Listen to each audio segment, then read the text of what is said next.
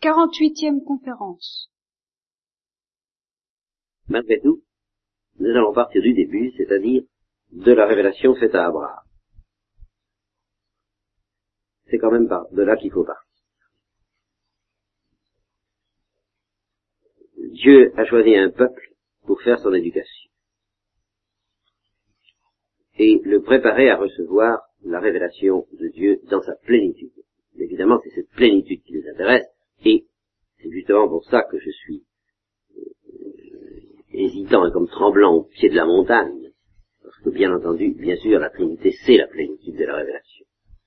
Et alors justement, avant d'aborder cette plénitude, j'éprouve le besoin de récapituler euh, le fruit de tout ce qui a été dit avant cette plénitude. Voilà. Et c'est en faisant cet effort, pour récapituler ce qui a été dit avant la plénitude de la révélation, sur la Trinité, que j'ai entrevu, que j'ai compris, mais bien qu'en effet nous sommes loin de compte. C'est-à-dire que beaucoup, bien peu de chrétiens sont juifs. Bien peu de chrétiens ont assimilé l'éducation spirituelle, religieuse, que Dieu a mis 2000 ans à donner à un peuple avant de leur dévoiler sa face dans la révélation militaire, comme au terme d'une coulée de lave. Alors, puisque cette révélation vient au terme d'une coulée de lave, il faut d'abord regarder la coulée en elle-même, et c'est une des, des grandes erreurs des chrétiens, je crois, de vouloir euh, se hisser tout de suite, et par eux-mêmes, en quelque sorte, au niveau du Nouveau Testament. Et ce n'est pas parce qu'ils négligent la révélation trinitaire qu'ils n'ont pas cette prétention. Le trinitaire ne les intéresse pas beaucoup. Mais le Christ est censé les intéresser. Comment voulez-vous parler du Christ sans parler de la Trinité, puisque le Christ est le Fils de Dieu? Alors, c'est, et comment parler de la Trinité Si on n'a pas recueilli en soi-même le fruit de toute cette préparation. Et alors ça c'est pas fait. Pour la plupart d'entre les chrétiens, quelquefois c'est pas fait pour les religieux et religieuses et les Alors ça j'en suis bien imprégné. Hein La plupart des chrétiens sont en fait en dessous du niveau auquel pouvait parvenir un juif pieux, lequel est déjà suffisamment élevé, spirituel et subtil, je dis bien subtil, pour mériter attarde.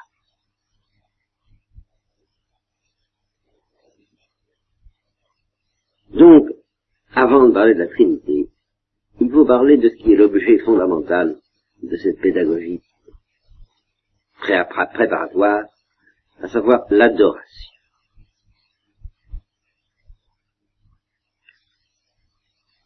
La pédagogie de Dieu, la pédagogie que Dieu a adoptée à l'égard du peuple juif, étant une fois pour toutes celle que doit recevoir tout homme pour parvenir à la lumière de l'évangile.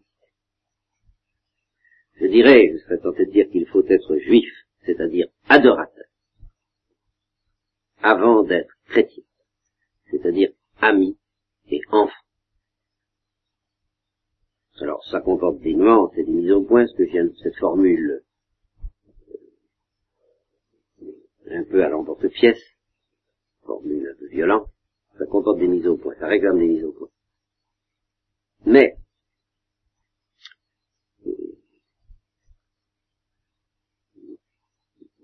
c'est ça que prétendent bien souvent des chrétiens, être amis, être enfants de Dieu, alors qu'ils ne sont pas adorateurs.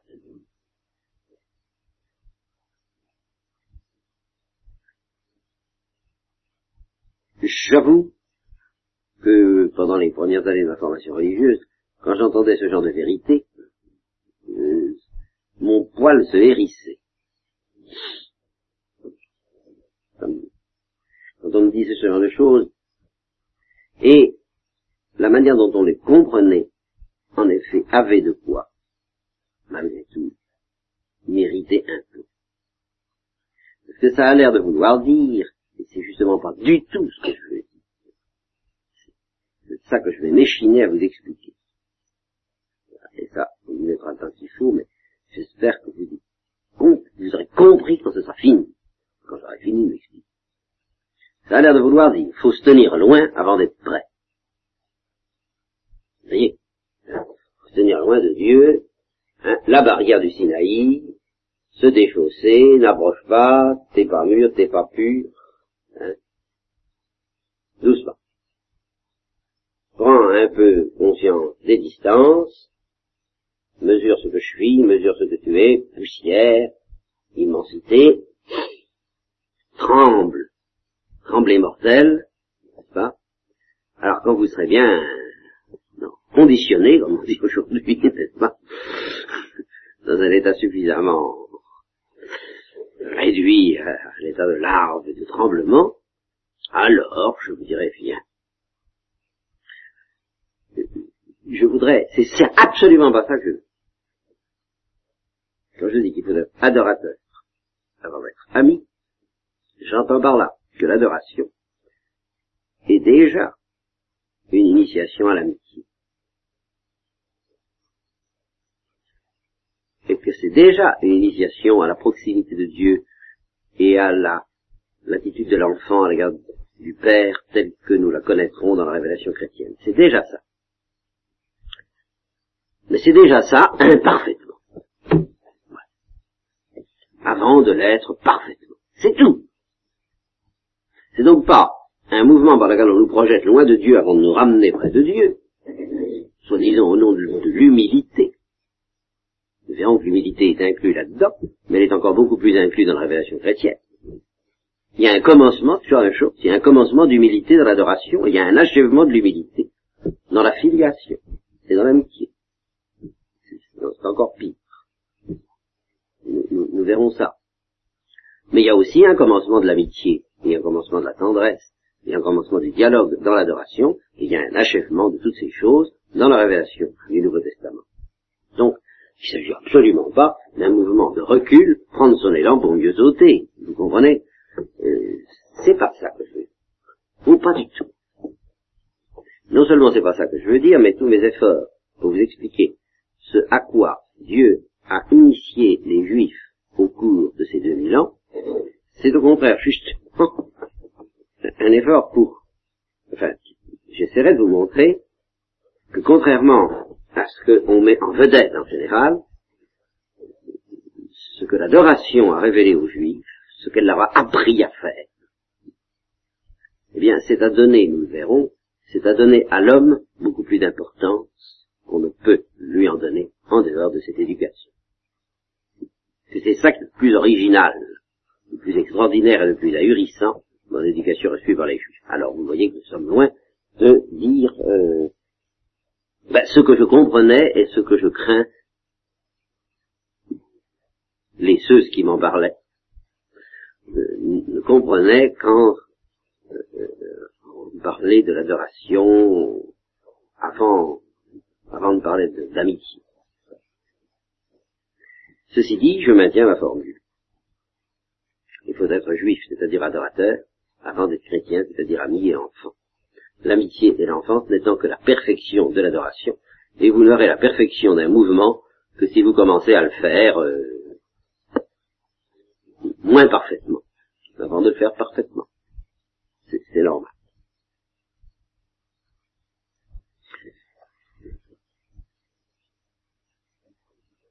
Vous me direz peut-être, mais enfin, à vous entendre, conformément d'ailleurs à un certain catéchisme moderne, euh, il faudrait pas parler de Jésus-Christ au début. Il faudrait apprendre aux enfants des, quantités de choses euh, concernant la Bible avant de leur révéler euh, les mystères du Christ. En fait, cette, ce catéchisme je ne le connais pas beaucoup, ce catéchisme. J'en entends parler comme ça par bribes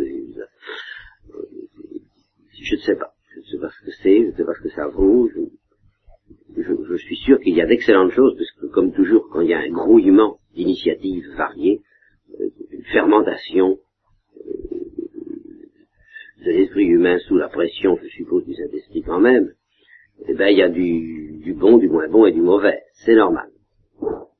Donc, il y a certainement d'excellentes choses dans tout ça. Et il y en a de moins bonnes. Je ne les connais pas en détail, enfin j'ai entendu dire que chez certains il y aurait une tendance à ne pas parler de Dieu au début. Alors, vous pensez bien que c'est pas ça du tout dont je parle. Vous vous rendez bien compte que c'est pas du tout ma perspective. Si je dis qu'il faut parler d'adoration. Par contre, on parlera du Christ au début, de, du Christ et de l'histoire du peuple hébreu. C'est surtout là-dessus qu'on insistera. Hein, la terre promise, toutes les, histoires, comme on me racontait d'ailleurs quand j'avais 7 ans, Saint, pas Saint-Joseph, non, justement Joseph. Euh, Joseph, vendu par ses frères, tout ce qu'on lit en ce moment dans les, dans les épîtres, euh, vous voyez, la citerne, tout ça. Et alors on insiste beaucoup sur toutes ces choses, donc pas trop de Dieu, surtout en tant qu'esprit pur, infiniment parfait, enfin, une certaine tendance parmi d'autres catéchistiques dira cela, mais elle n'hésitera pas à parler de Jésus-Christ dès le début. Par conséquent, c'est pas la même chose que ce que je propose, et en effet, ce que je propose pourrait se heurter à l'objection que je viens de dire. Alors vous ne voulez pas parler du Christ au début. Mais euh, la question peut se poser. Dans tous les cas, j'entends bien parler de Dieu. Parce que je vois pas très bien comment on pourrait initier à l'adoration sans parler de Dieu?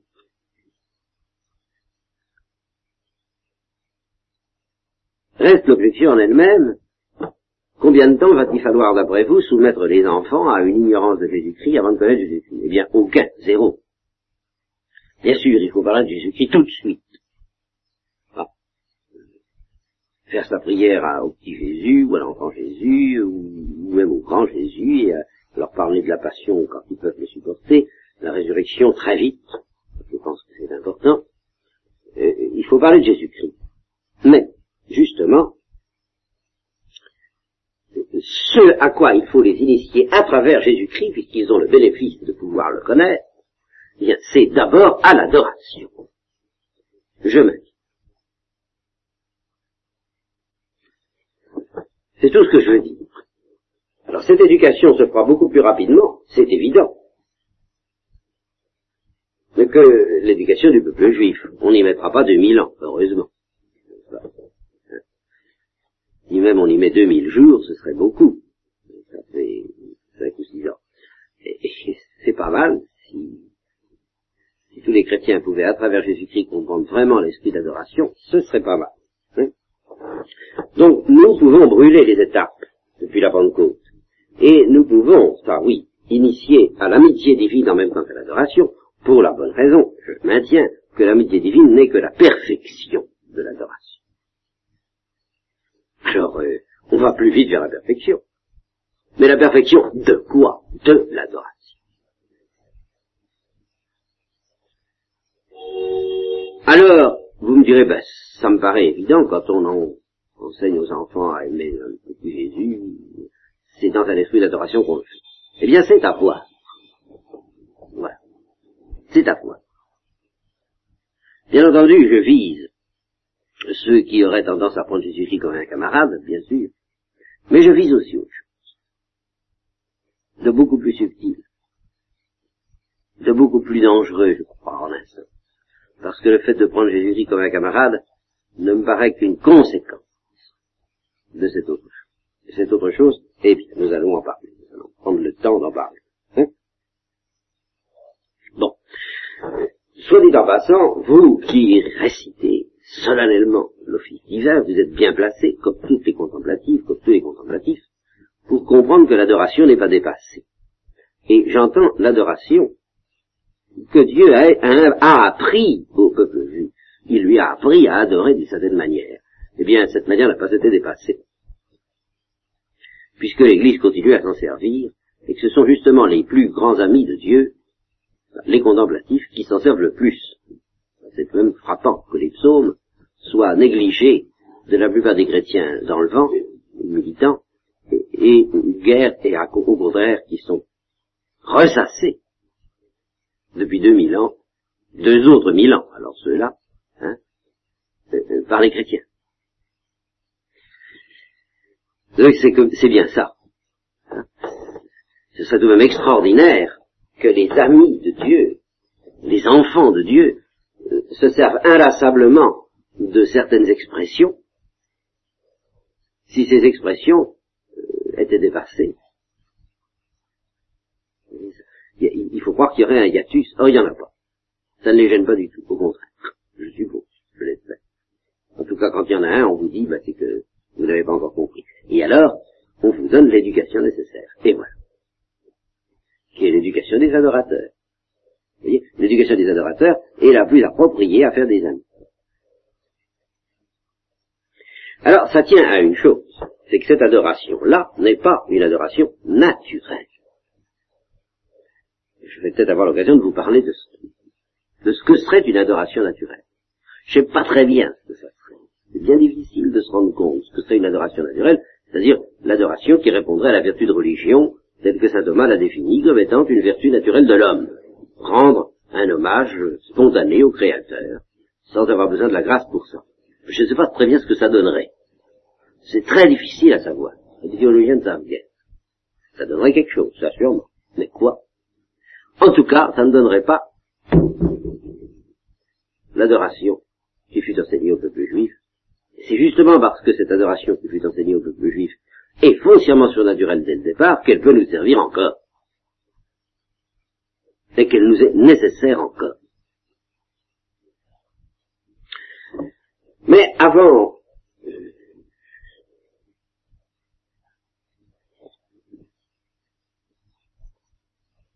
il y a dans l'adoration, telle que je vais essayer de définir, tout ce que nous trouverons dans la vie théologale. Car l'adoration, tu vas vous le répéter depuis cinq minutes, est au fond le premier apprentissage de la vie théologique.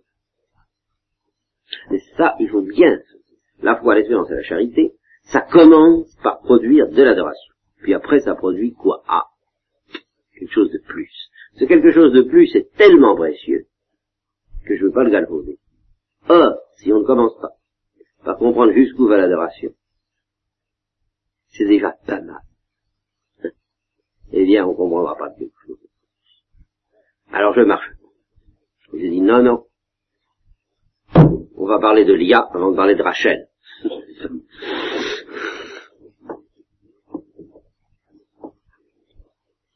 D'ailleurs, nous allons nous apercevoir que Lia, c'est déjà Rachel, justement. Il y a un degré bien plus profond qu'on l'imagine. Au cours de cet apprentissage, en effet, l'apprentissage tel que nous pourrions le recevoir, en somme, si nous ne connaissions pas le Nouveau Testament. Ça va jusque-là, ce jour. Eh bien, au cours de l'apprentissage, qui nous vient de la prière des psaumes en particulier, et puis tout le reste, qui entoure cette prière. Nous devrions découvrir des vérités très profondes, très délicates, dont il est nécessaire d'être totalement imprégné, voilà, d'être totalement imprégné, déjà, pour accéder aux vérités plus profondes et plus délicates encore de l'amitié divine. De l'amitié divine. En fait, ça marche pas ce que je viens de dire. Une formule qui à première vue ça part. Ça marche pas parce que précisément, les vérités profondes auxquelles on est initié à travers euh, l'Ancien Testament, c'est déjà l'amitié divine. Mais ce que nous ne connaissons pas, et que le Nouveau Testament va nous révéler, c'est une dimension encore plus obscure et encore plus imprévisible de l'amitié divine. Si vous n'avez pas commencé à vous faire la main, si je peux dire, à vous habituer à l'insolite, car nous verrons à quel point cette, amitié divine est insolite. Et c'est ça le, le sens profond, ça nous allons le voir, de l'éducation divine, c'est d'habituer les juifs à ce cas d'insolite l'amour de Dieu. Si vous n'avez pas déjà pris l'habitude de vous faire à ce truc-là, qui n'est vraiment pas facile, alors comment voulez-vous bénéficier du super insolite hein Pour prendre des expressions théardiennes ou, euh,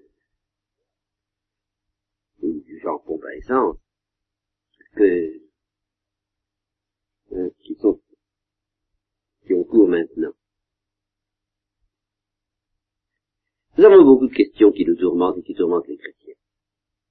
Je voudrais que vous m'en trouviez une, une, qui ne pouvait pas tourmenter les Juifs. Oh, des questions superficielles, oui, la géographie de la faim, c'est très profond. Mais attention, vous avez deux choses dans la géographie de la faim. Vous savez ce qu'on veut dire la géographie de la faim, n'est-ce pas que deux tiers des, hommes qui sont, comme on dit, sous-développés, qui n'ont pas à manger à leur faim, c'est particulièrement tragique dans l'Inde en ce moment. Bon, pour tous ces problèmes, soit dit en passant, ça je voudrais le dire aux laïcs.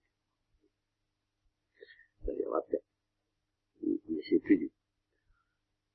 Il y a deux faces. Tous ces problèmes ont deux faces. ce que j'appellerais une face superficielle. Malgré les apparences, la face superficielle, c'est ce qu'on peut faire pour y remédier. évident qu'il faut faire quelque chose. Tout ce qu'on peut. Malheureusement, on ne peut pas grand-chose. Tout au moins, on se heurte à de sérieux obstacles, qui ne viennent pas seulement des obstacles matériels, mais des hommes. Ah, bon, pas facile à résoudre. Non. Alors, il y a ça. L'aspect technique de. Celui qui sera exposé tout au long des ouvrages d'économie politique, ou de géographie politique, ou géographie économique. Bien. Et puis, il y a l'autre face. L'autre face, c'est qu'à chaque fois qu'un homme ou un enfant, dans les rues de Calcutta, paraît-il, vous trouvez que vous, vous, promenez, vous enjambez des, corps qui passent la nuit, euh, qui s'entassent dans, les rues, de temps en temps vous tombez sur un cadavre qui est mort de faim, qui est mort de faim, quoi. C'est courant, c'est ça, Calcutta. Eh bien, à chaque fois qu'un enfant, en particulier, meurt de faim, eh bien, nous sommes en présence du problème de la mort, tout simplement.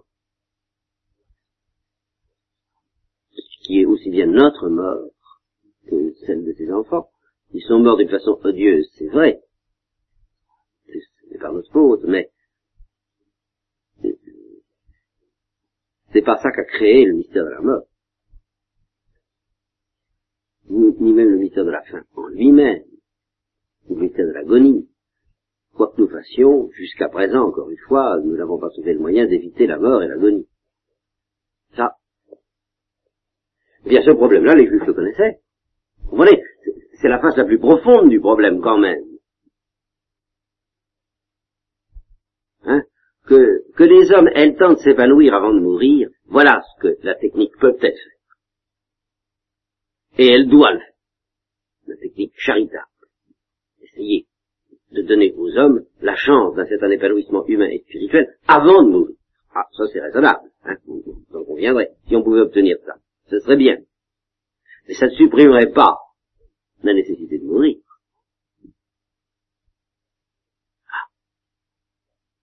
Et alors, quel que soit, quel est le privilège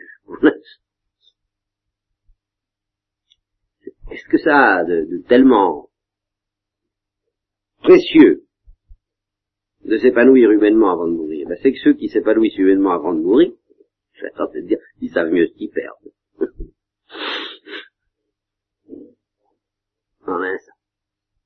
Quelle différence entre l'homme et les animaux des personnes Entre autres, l'homme sait qu'il va mourir.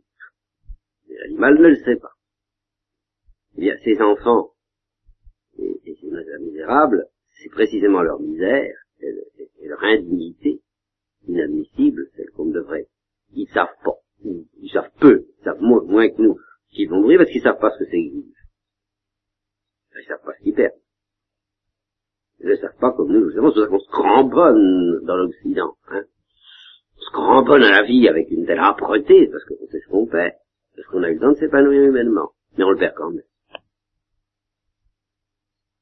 Alors les Juifs, qui justement, pendant 400 ans, n'ont guère su ce que c'était mourir, le, temps de l'Égypte, là, ça n'allait pas du tout à ce moment-là.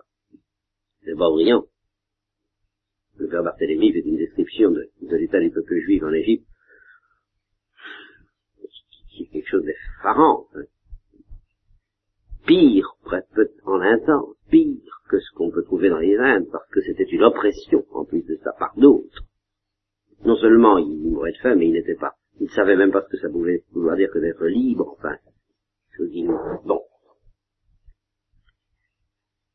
Et une fois qu'ils ont été libérés par la main de Dieu. Manu brachio. Hein, qu'ils ont traversé la mer rouge et qu'ils ont pu retrouver une dignité d'homme. Et s'épanouir. Ah, à ce moment-là, ils ont commencé à dire, mais qu'est-ce que ça signifie tout ça Qu'est-ce que ça signifie? La mort, la vie, la souffrance Ils ont été affrontés à tous ces problèmes-là, autant que nous. Je veux dire, dans, dans tout, si on les prend dans toute leur profondeur, nous ne pouvons pas aller plus profond. Pouvons connaître ces problèmes dans une plus grande extension. Nous pouvons trouver des solutions plus extensives également, mais nous ne pouvons pas trouver des solutions plus profondes. Surtout à ce problème qui grandit avec... Je ne parle pas des problèmes qui... qui vous voyez bien ce que je veux dire. Le problème de, ces hommes qui ne sont pas des hommes, bon bah il faut les faire devenir des hommes, bien, ça c'est un problème. C'est un problème, encore une fois, de charité et de technique, à la fois. C'est simple. Mais tant qu'ils ne sont pas des hommes, il y a des problèmes auxquels ils n'accèdent pas, qui sont des problèmes vraiment humains, à savoir pourquoi sommes-nous sur la Terre, qu'est-ce que nous sommes venus faire là-dedans, qu'est-ce que c'est que cette comédie, qu'est-ce que c'est que cette souffrance, qu'est-ce que c'est que cette agonie et qu'est-ce que c'est que cette mort, qu'est-ce que ça veut dire tout ça?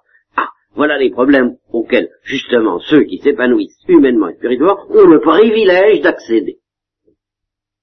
Privilège enviable.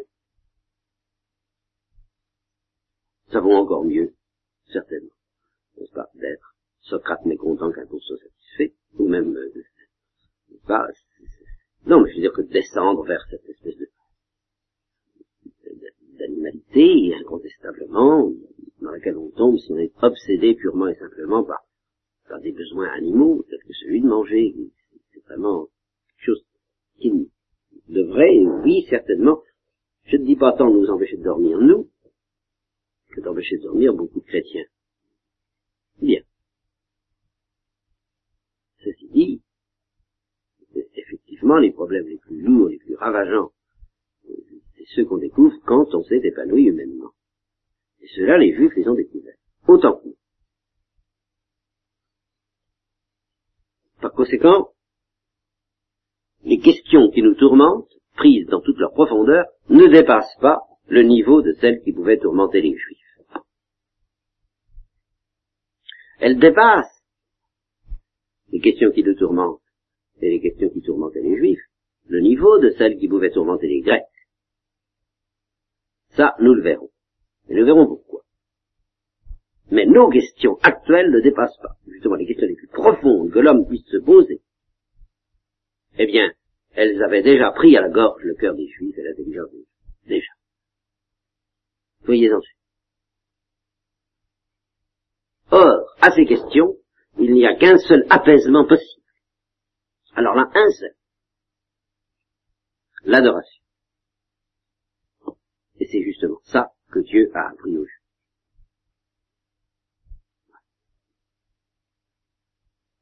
Au-delà de l'adoration, vous trouvez des splendeurs qui dépassent encore l'adoration. Vous trouvez des souffrances qui dépassent encore celles auxquelles l'adoration peut faire face, les souffrances du Christ, bien sûr, les souffrances de la rédemption. Ça c'est. Au-delà de l'adoration, vous pouvez encore, le Nouveau Testament nous en trouve encore un monde inaccessible, absolument inaccessible au cœur de l'homme.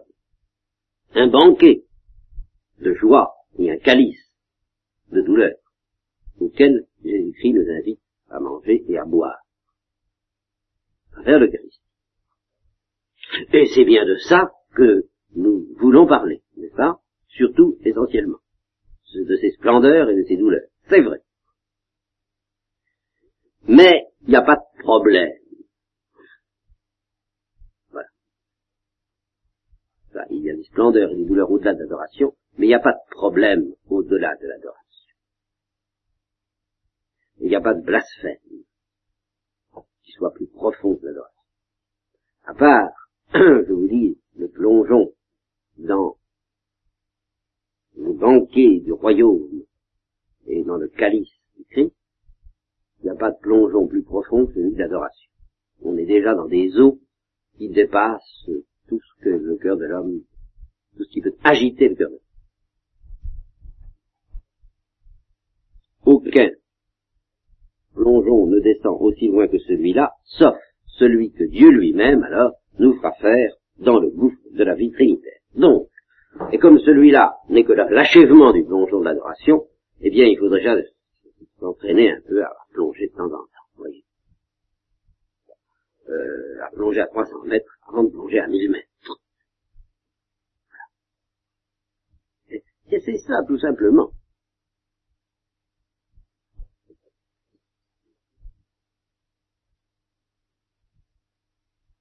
Par conséquent, il faut faire place nette, place nette.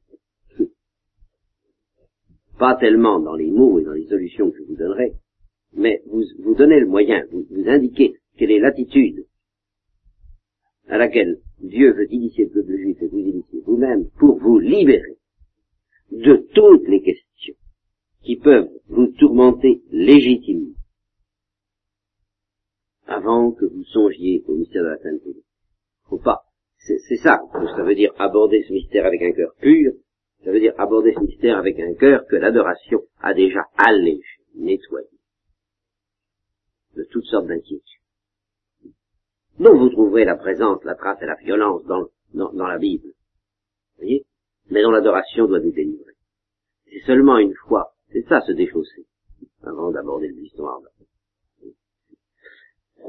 C'est laisser à la porte tout ce qui nous agite, très normalement, je, je hein, de façon à plonger dans quelque chose, alors, où il y aura de la souffrance, mais plus du tout une souffrance comme on l'entend humainement. Et il y aura de la joie, mais plus du tout de la joie telle qu'on l'entend humainement. Ben, avant d'entrer dans, dans la salle du banquet, il faut, se débarrasser des souffrances de type humain et des joies de type humain par l'adoration. Plutôt permettre à Dieu de faire en nous ce nettoyage. C'est ça l'éducation. Vous voyez ce que je veux dire? Pas. Hein? Oui. Bon. Alors, c'est ça que j'appelle le DDO Uno, moi, vous voyez? Hum. Dans les séminaires, on fait le DDO Uno. On étudie les perfections communes aux trois personnes, avant d'étudier la distinction des trois personnes. Alors, les perfections communes aux trois personnes, ça s'appelle le Dieu 1, le DDO Uno. Et puis les perfections qui distinguent les personnes, c'est le Dieu Trine, le DDO Trino. Hein. Eh bien, le DDO que je voudrais vous proposer, ce serait de vous montrer comment l'adoration nous délivre réellement de toutes nos inquiétudes. En particulier, des inquiétudes et des impasses que soulève la question de Dieu. Car ce sont les pires de beaucoup. Alors bien sûr, la théologie, elle, elle offre des réponses à des questions. Euh, vous pensez tout de suite à la prédestination, la grâce et la liberté, le mal, sur la théologie a, des réponses. Mais c'est pas cette réponse-là qui m'intéresse, c'est l'adoration. Parce que ces réponses ne peuvent pas apaiser par elles-mêmes notre inquiétude. Pourquoi?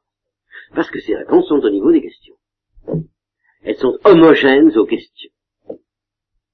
L'adoration, non Elle plonge à un niveau de... C'est un bathyscaphe qui va plus loin. Alors elle nous délivre. Et des problèmes et des réponses. Comme également d'insatisfaisants, si je peux dire. Elle nous fait déboucher dans une zone où tout ça disparaît. Alors je vous ai déjà parlé et reparlé, alors là, je suis sûr, de la voie d'éminence, de la voie négative. Mais il s'agit de quelque chose de plus ici que l'obscurité de la voie négative, qui gouverne en somme la voie d'éminence. La voie d'éminence ne, se dégage pas de l'obscurité propre à la voie négative. Ça, elle, elle maintient l'affirmation, mais dans, en la faisant purifier par l'obscurité de la voie négative. Mais l'obscurité que je vise là-dedans et dans laquelle l'adoration nous fait déboucher, parce que c'est une adoration surnaturelle, est une obscurité plus profonde encore, c'est l'obscurité de la foi. Et c'est une fois que par l'adoration, ça je pourrais presque définir ça, comme ça l'adoration, l'acceptation radicale de toute l'obscurité de la foi. Pas seulement son acceptation, mais la plongée sans hésitation, voyez-vous, sans, sans réticence, au cœur de ce qu'il y a de plus obscur dans la foi. Voilà ce que j'appelle l'adoration. Et dans la foi des Juifs. Je ne parle pas encore de, justement, des explications qu'on va avoir dans le christianisme. Il n'y a pas d'explication. Le christianisme ne fera qu'approfondir et la lumière et l'obscurité. Nous verrons. Parce que l'obscurité, dans la foi, vient de la lumière. C'est ça qui, est terrible. C'est ça qu'il n'y a, pas, a pas de remède à ce truc-là, à cette obscurité-là. Il n'y en a pas. Que celui qui consiste à l'accepter, et non seulement à l'accepter, mais à se plonger dedans. Et c'est ce que j'appelle le mouvement de l'adoration. L'adoration surnaturelle. D'ailleurs, l'adoration naturelle ou philosophique, ça consiste aussi à se plonger au cœur de l'obscurité naturelle dans laquelle nous sommes au point de vue philosophique déjà. Alors ça, je crois que je vous en ai dit un mot cette obscurité naturelle. Hein. C'est être bizarre, être, distinct de Dieu, enfin je vous ai dit ça, n'est-ce pas? Bon, l'adoration naturelle consiste à se plonger là-dedans. Mais nous allons voir que cette obscurité dont je vous ai dit un mot, qui, est déjà réelle en philosophie, et, c'est-à-dire qu'est-ce que nous sommes en face de Dieu, comment avons-nous la consistance en face de Dieu, va être terriblement renforcé par la foi. Pourquoi? Ça, je vous l'ai déjà laissé entendre, mais je reviendrai, parce que la foi va renforcer notre consistance, notre importance et notre prix, d'une manière absolument inintelligible. Et magnifique, mais inintelligible. Alors, l'adoration, c'est de plonger au cœur de sans hésiter. Voilà. Alors une fois qu'on a accepté qu'on a aimé cette obscurité, qu'on s'en, nourrit, qu'on s'en gave, sans, sans, réticence, alors, eh bien, on circule à l'aise. Évidemment, au milieu des mystères les plus difficiles. Eh bien, je crois qu'il faut que cette plongée nous soit devenue familière avant que nous puissions aborder sans danger les vérités plus obscures encore et plus parce que plus lumineuses en elles-mêmes, qui nous attendent au-delà de l'adoration du Dieu un, du Dédéuno. Voilà pourquoi je, tremble d'en parler. Voilà. Il faut que soit levé dans notre cœur, ou que nous connaissions bien le moyen qui nous est proposé pour lever dans notre cœur l'hypothèque de tous les troubles pouvant surgir en nous à propos de la prédestination, du mal, de la justice, de la miséricorde, de la grâce, de la liberté, de tout ce que vous voudrez. Et tous ces troubles, c'est ça qui vous montre justement le caractère maternel de la pédagogie divine, à notre égard et à l'égard d'Israël, tous ces troubles, vous les trouvez parfaitement, admirablement exprimés, et pas seulement dépassés, mais exprimés dans la Bible. exprimée dans une expression telle que jamais vous ne pourrez la dépasser en profondeur. Quoi qu'on Alors, je recommence à retomber sur mon objection. Mais enfin, ce qui nous pacifie à propos de tous ces problèmes, mon père, c'est Jésus-Christ. Job, lui, s'agitait un peu parce qu'il n'avait pas Jésus-Christ. Nous, nous avons Jésus-Christ. Nous avons donc la réponse. Oh, la réponse. Jésus-Christ répond. Mon. On la réponse à tous nos problèmes, savons pourquoi. Et c'est, c'est tout de même, nous chrétiens, en tout cas, sans caricaturer les choses, c'est bien auprès de lui il semble que nous pouvons trouver la pacification définitive. Hein? Comment voulez alors vous voulez être délivré de tous ces tourments avant d'aborder la méditation du Christ, qui précisément est un seul qui nous appelle? Se jeter dans les plaies du Christ, jeter toutes nos mauvaises pensées, les briser contre le rocher du Christ, comme disent les, pères. Hein alors, vous en demandez trop aux âmes et vous les frustrez de la paix qu'il vient nous donner. Alors, je recommence. À m'expliquer pour qu'on se comprenne bien.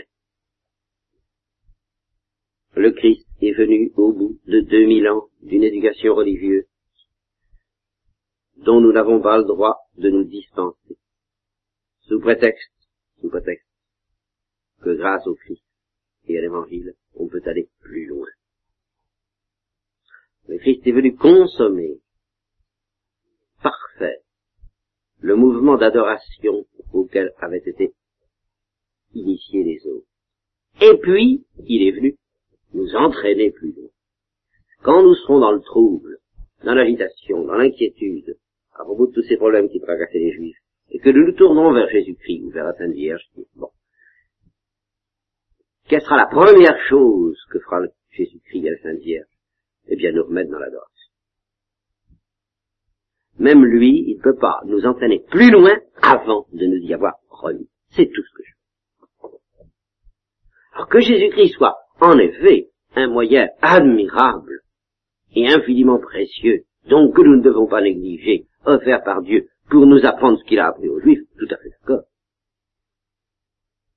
Mais il ne s'agit pas d'utiliser ce qu'il a dit de plus pour se dispenser de faire le plongeon en question, le plongeon de Job. La première chose que doit faire le Christ, c'est de nous apprendre à le faire, le plongeon de Job. Peut-être plus facilement parce qu'il est là que s'il n'était pas là, c'est une autre affaire. Ensuite, il nous entraînera plus loin. Nous ne trichons pas. Et nous ne disons pas, ben nous, nous avons la réponse, nous n'avons pas besoin de faire le plongeon de Job. Ah si. C'est tout ce que je veux dire. C'est simple. voyez? Bon.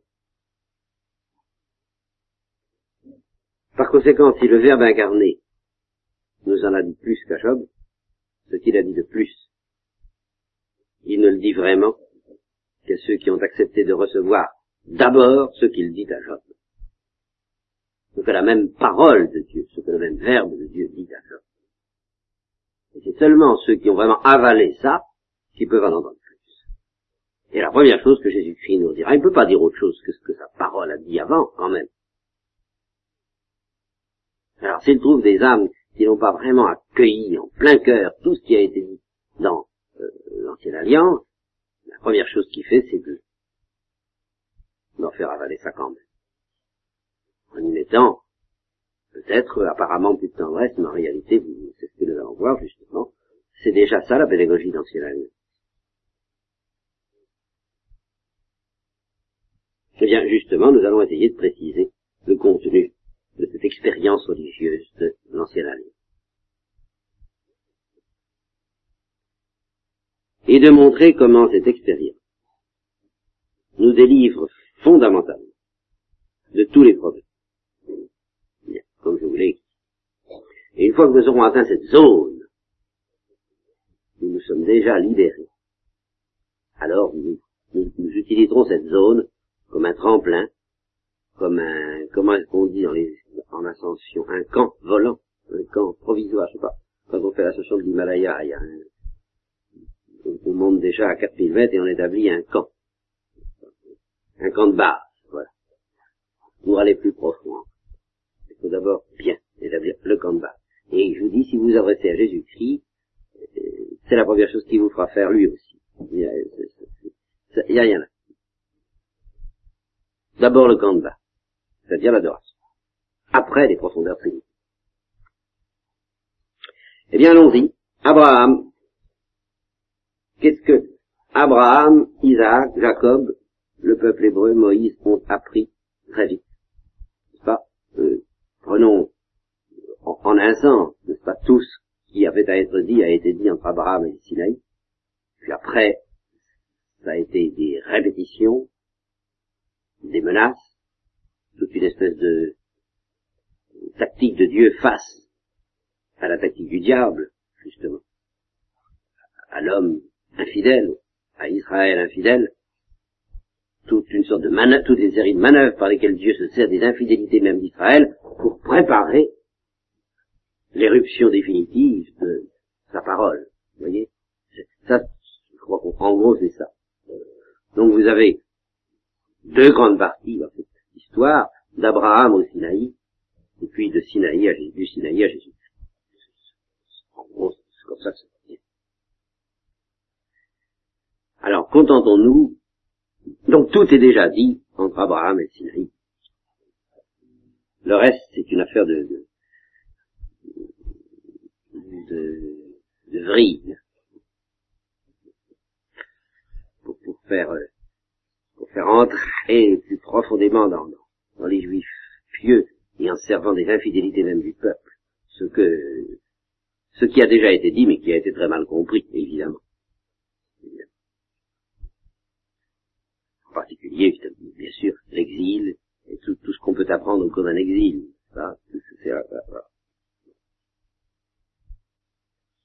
Eh bien, quelle est l'essence de ce message? Ah, alors là, je voudrais que vous compreniez bien. Parce que l'essence de ce message est incomprise de tous les chrétiens. Vous entendez Ou presque. Et même nous, quand nous sommes tentés, quand nous sommes dans l'obscurité,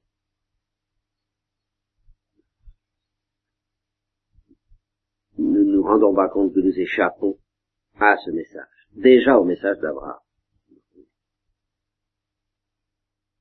Nous le comprenons. Où nous sommes tentés, comme nous allons le voir, d'en douter, toute la tentation du peuple juif étant finalement, non pas d'abord l'idolâtrie, mais d'abord le doute à l'égard d'une lumière aussi inassimilable apparemment au cœur humain. Eh bien, cette lumière porte sur quoi? Sur deux choses, dont une on en parle tout le temps et l'autre on en parle presque jamais. On en parle, mais à mon avis pas comme il faut. Excuse, c'est pas. La première, c'est la transcendance de Dieu, évidemment. Ça, on en parle, bien sûr. Mais la deuxième, et je vous le dis tout de suite, c'est le prix de la créature aux yeux de Dieu. C'est cette deuxième vérité qui est la plus difficile à assimiler. C'est à l'égard de cette deuxième vérité que le doute attaque toujours. Eh bien, juste, c'est ce que Dieu, Yahvé a essayé d'enseigner à Abraham et au peuple. Regardez ce qui se passe chez les peuples qui n'ont pas reçu une telle éducation. Alors, bien sûr, là encore, le mal le plus visible, eh c'est cette grossièreté qui ramène Dieu sur la terre et qui lui substitue des, des dieux, des personnages plus ou moins mystérieux, mais grossièrement conçus. Par exemple, on pensera au polythéisme grec. Et là-dessus, bien sûr, on insistera sur le remède offert par Dieu au peuple juif à l'égard de ses erreurs et de ses grossièretés, euh, épuration du concept de Dieu, le nom divin qui ne se prononce pas ou qui ne s'écrit pas, euh, jalousie avec laquelle le Seigneur veille au maintien de cette pureté, c'est la liturgie du Saint des Saints évoquée par l'Épître aux Hébreux. On n'entre pas auprès du buisson ardent dans cette déchaussée, la barrière du Sinaï, les, gentils qui ne franchissent pas le, le, parvis, et, et, et, les juifs qui n'entrent même personne son sein des saints, tout ça c'est bien destiné, en effet, à donner une notion juste de transcendance de Dieu, interdiction de faire des images, etc. Tout ça c'est une lutte directe contre l'idolâtrie, condamnation d'ailleurs de cette idolâtrie farouche et répétée par les prophètes, ordre de trucider carrément tous les peuples qui pratiquent l'idolâtrie de façon à ne pas être contaminé de ce côté-là, tout ça est évident, ça saute aux yeux, ça, ça choque même quelquefois, tellement c'est, violent, chez les prophètes et chez les historiens, qu'on appelle les historiens de la Bible, raconter l'histoire des peuples juifs et l'histoire des, des, rois en particulier, qui est une longue alternance monotone entre les rois fidèles et les rois infidèles. Mais en général, on insiste moins sur l'importance extraordinaire que Dieu, à travers toute cette histoire, attache à sa création. Alors, il y a une notion sous laquelle tout de même on retrouve cette vérité. Mais alors, c'est justement cette notion qui me paraît mal comprise. Mal comprise des Juifs, d'ailleurs, ça il faut reconnaître. C'est très difficile à comprendre. Mais mal comprise aussi des chrétiens. C'est la notion de l'élection d'Israël. Quelle est même décisive. Ça, tout le monde en convient. La prédilection, l'amour de prédilection de Dieu pour Israël. Et cet amour de prédilection est aussi nécessaire à comprendre pour comprendre la colère de Dieu, comme je vous l'ai dit dans le combat de Jacob, mais alors c'est évident, c'est l'alliance, pour comprendre sa jalousie, et aussi pour comprendre sa miséricorde. Tout ça est éclatant dans l'Ancien Testament, il n'y a pas besoin de chercher le Nouveau.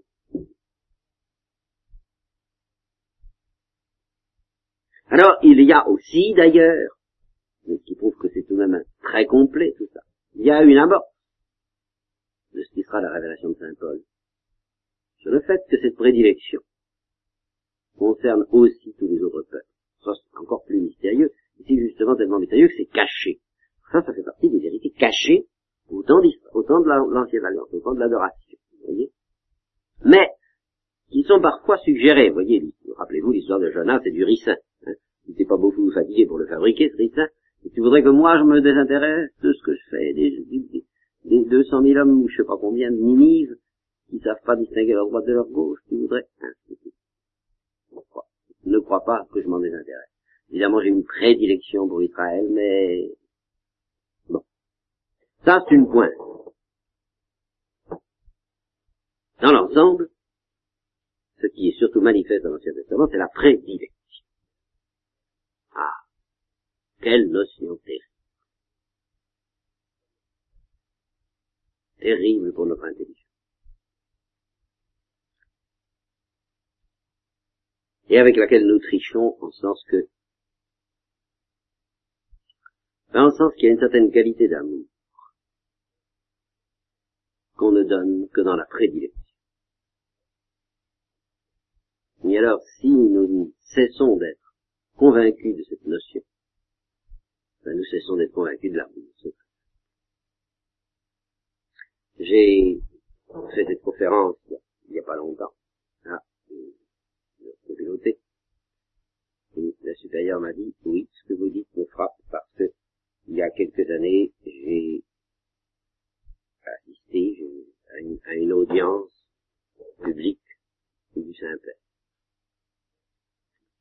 Et nous étions à peu près mille personnes. Mille personnes. Ah, qu'est-ce qu'il pouvait faire Au milieu de tout ça. Il est passé, puis il s'est tourné vers nous. Il s'est tourné vers nous. Et nous, il nous a regardés prédilection. Alors, il tournait le dos aux autres. Évidemment. Il tournait le dos aux autres. Qu'est-ce qu'il pouvait Rien. Alors, il n'était plus rien. Pour personne. Comment voulez-vous, dans l'ordre du signe, qu'un amour ne se manifeste pas par une prédilection? Ce que, au terme des temps, nous comprendrons, c'est que tout amour de la part de Dieu est un amour de prédilection. C'est ce que j'essaierai de vous expliquer ultérieurement. Hein? Pour le moment, il faudrait d'abord noter l'intuition elle-même. Et le pas tricher avec. Eh bien, je dis que cet élément d'être aimé d'un amour de prédilection est aussi constitutif de l'adoration surnaturelle et beaucoup plus facile à perdre et beaucoup plus difficile à garder que le sens de la transcendance de Dieu. Voilà, le fondement. Vous trouverez au moins une religion qui s'appelle le brahmanisme et en général l'hindouisme qui a autant le sens de la transcendance de Dieu que les juifs, qui prétend même l'avoir davantage. Nous verrons à tort mais nous verrons pourquoi ils prétendent l'avoir davantage. Nous verrons justement que c'est lié à ce que je vous dis là, à ce deuxième point. C'est précisément parce qu'ils ne comprennent pas le deuxième point. Et que ceux qui leur donnent, qui leur donnent le témoignage de croire à leur propre prix aux yeux de Dieu, leur paraissent avoir un sens forcément inférieur de la transcendance que que. Alors là, ils trompent. Mais, en tout cas, ils ont un sens aussi aigu de la transcendance autant, aussi élevé, aussi aigu qu'on peut l'avoir humainement, et je dirais même aussi aigu que les Juifs.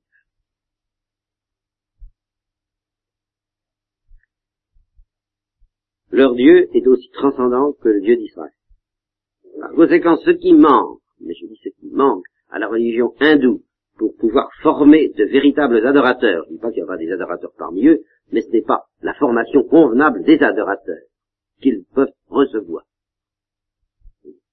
C'est pour ça que c'est une adoration beaucoup plus déchirée. Et dont le son n'est pas nôtre, il faut bien le savoir.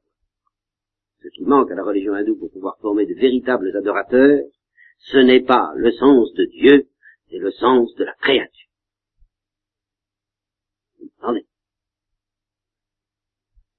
Le sens de sa consistance, de son prix infini aux yeux de Dieu. Et par conséquent aussi le sens de l'adoration comme dialogue. Comme dialogue lui-même infiniment précieux aux yeux du Créateur. Eh bien, nous reprendrons ça ce soir.